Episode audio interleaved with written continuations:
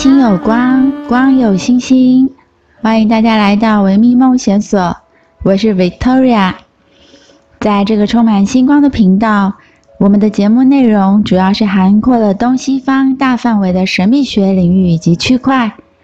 节目的单元共有三个单元，第一个单元是东方不败幸运星，喜神、财神何处寻？第二个单元是西洋占星的解星、解星、解你的星盘、生命灵数以及生日书。第三个单元则是一日系列神的解说员，欢迎人类朋友们的收听哦。接下来我们要来进行今天的第一个单元：东方不败幸运星，喜神、财神何处寻？我们可以借由今天的良辰吉时。配合好的能量、好的时间、好的方位、好的磁场做适当的事情，再加上喜神以及财神所在的方位，那么所谓的人事时地物都被定锚在最适当的时候，那么一切都将会是事半功倍，幸运也会随之而来。现在我们来看，今天是西元的二零二零年十月十日。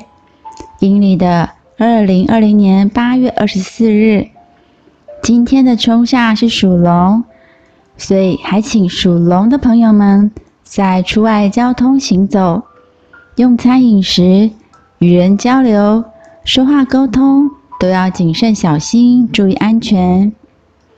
至于今天的喜神方位是在西南方，所以今天出门建议您可先往。西南方喜神的方向前行。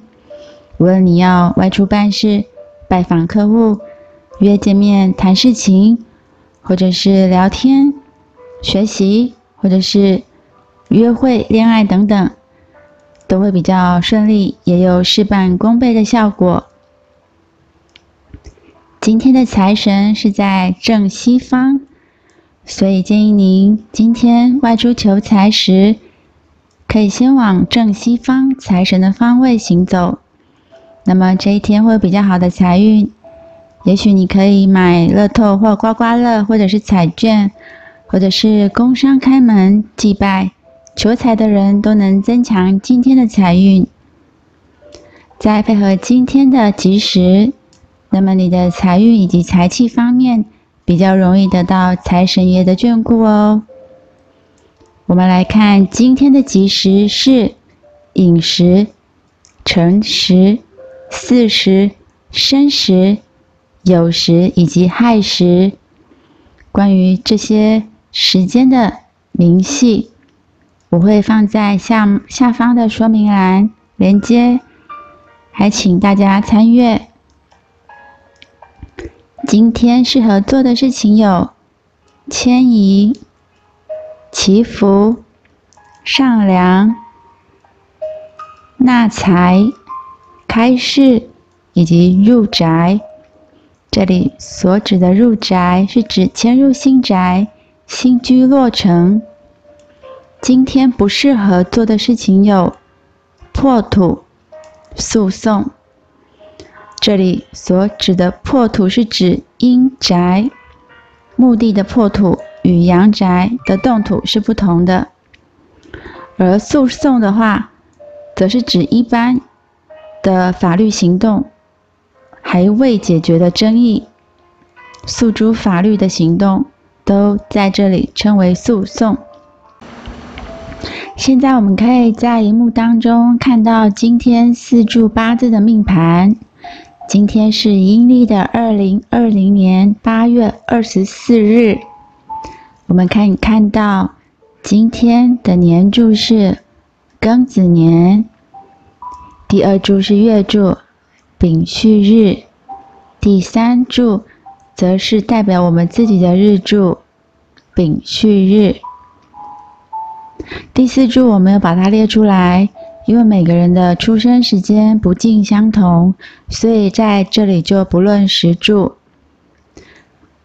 现在我们看到今天的日主就是第三柱的上面丙，甲乙丙丁的丙，丙在阴阳东当中是属阳，同时丙也是属火，所以是阳火，指的是太阳。所以丙火的人就如太阳一样，充满了朝气，积极进取，充满了活力以及无私奉献的精神。现在今天这个荧幕上看到的命盘的年柱、月柱以及时柱，这三柱都是相生的一个现象，但是还是要细看，有了确定的时柱，才能全局的来作为论断。现在我们来进行今天的第二个单元——西洋占星的解星解星。解你的星盘、生命灵数以及生日书，欢迎人类朋友们的收听哦。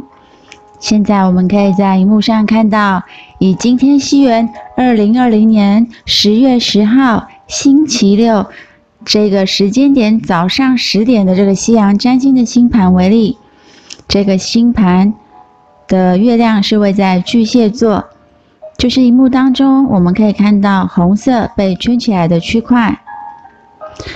太阳是在天秤座，月亮是在巨蟹座，水星是在天蝎座，金星是在处女座，火星是在牡羊座，木星及土星都是在摩羯座。今天的这个星盘的特色，我们可以看到，首先是月亮落入了庙旺的巨蟹座。那么在节目的当中。第一集我们介绍了有关于月亮这颗星的简略概说。朋友们，如果你对月亮这颗星想要有更清楚的了解或认识，建议您可以听第一集的回放，有关于月亮这颗星的介绍。那我们现在就来针对月亮在巨蟹座的一些表现来做介绍。首先，我们来先复习有关于月亮的关键字。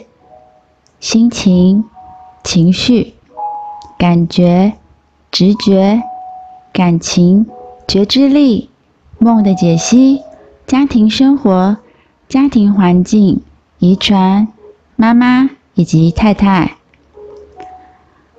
月亮在巨蟹座的人，基本上的特质就是脆弱的，所以才会有很重的防卫心，所以他的情绪面也会偏向有防卫心，但是。却又不失亲切的表现，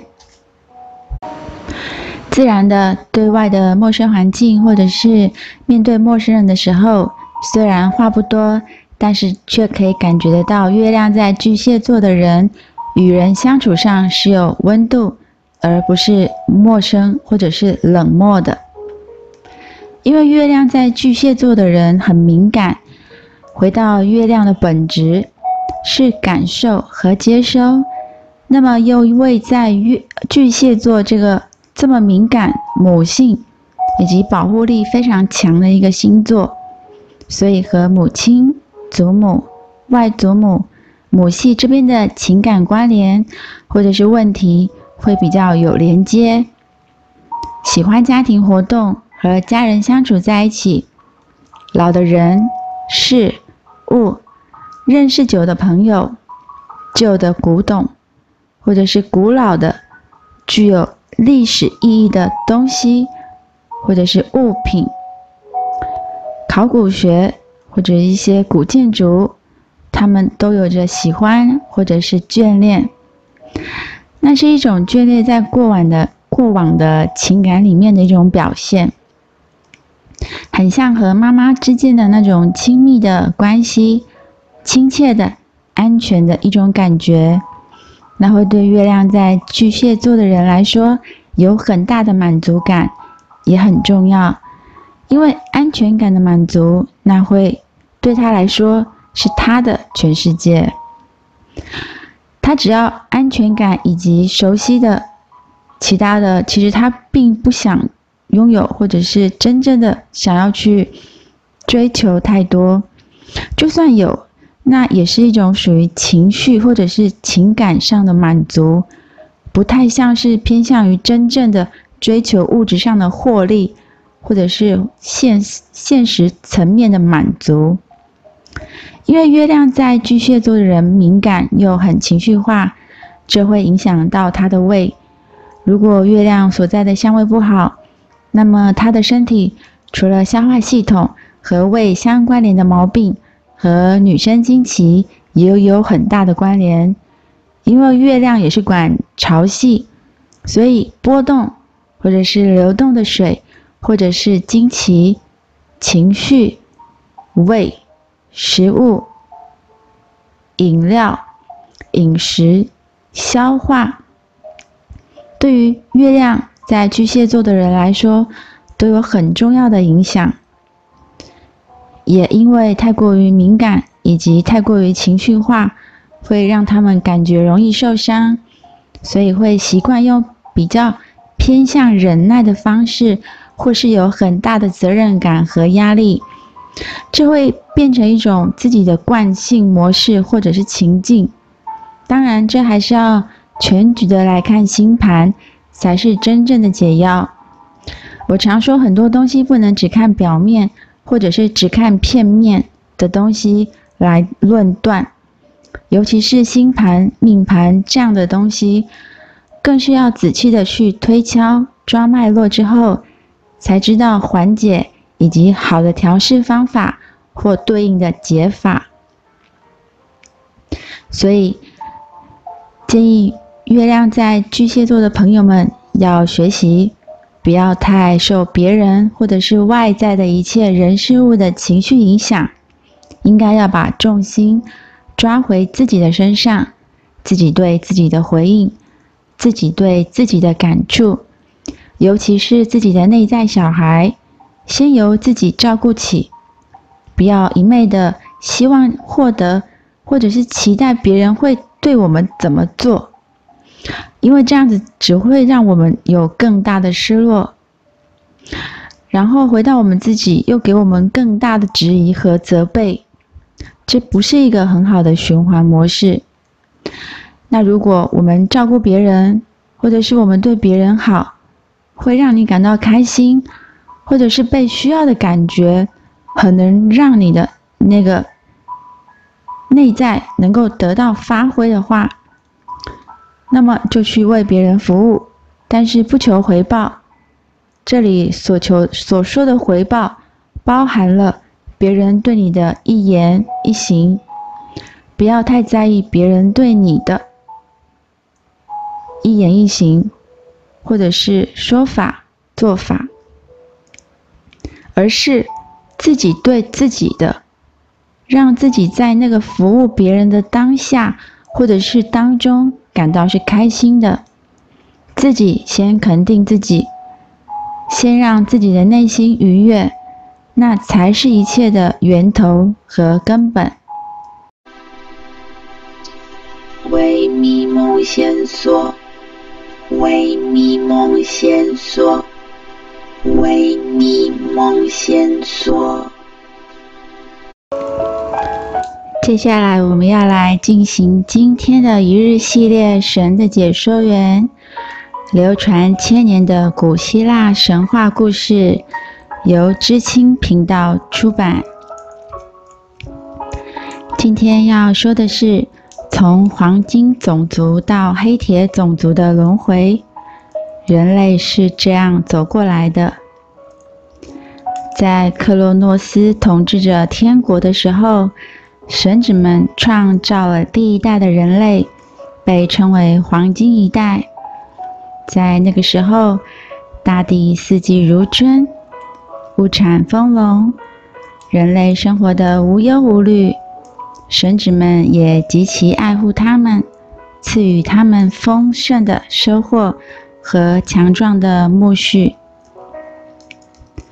这一代人没有繁重的劳动。也没有苦恼和贫困，几乎不会衰老。临死之际，还是满头金发，唇红齿白。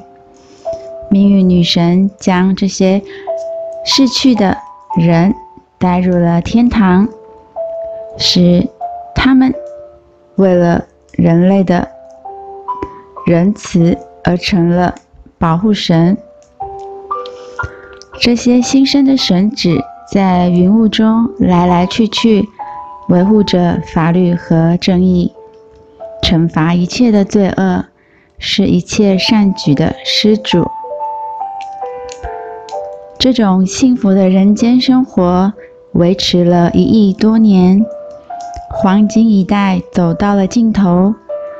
黄金时代终结的时候，人类又迎来了白银时代。这些人类无论是在外貌上还是精神上，都与黄金一代有着显著的区别。每个人都自小娇生惯养，在家中受到母亲的溺爱和照料。二十几岁了，都还不能生活自理。他们爱哭，爱闹，胆子很小，从来不敢迈出家门半步。即使成家立业了，也像孩子一样，只知道玩耍取乐。更有趣的是，他们拒绝长大，就算已经活了一百年，在思想上都还不如八岁的小孩。当这样的孩子终于长成到了壮年，漫长的人生只剩下了短短几年的生命。不成熟的思想和轻佻的行为，使这代人陷入了苦难的深渊。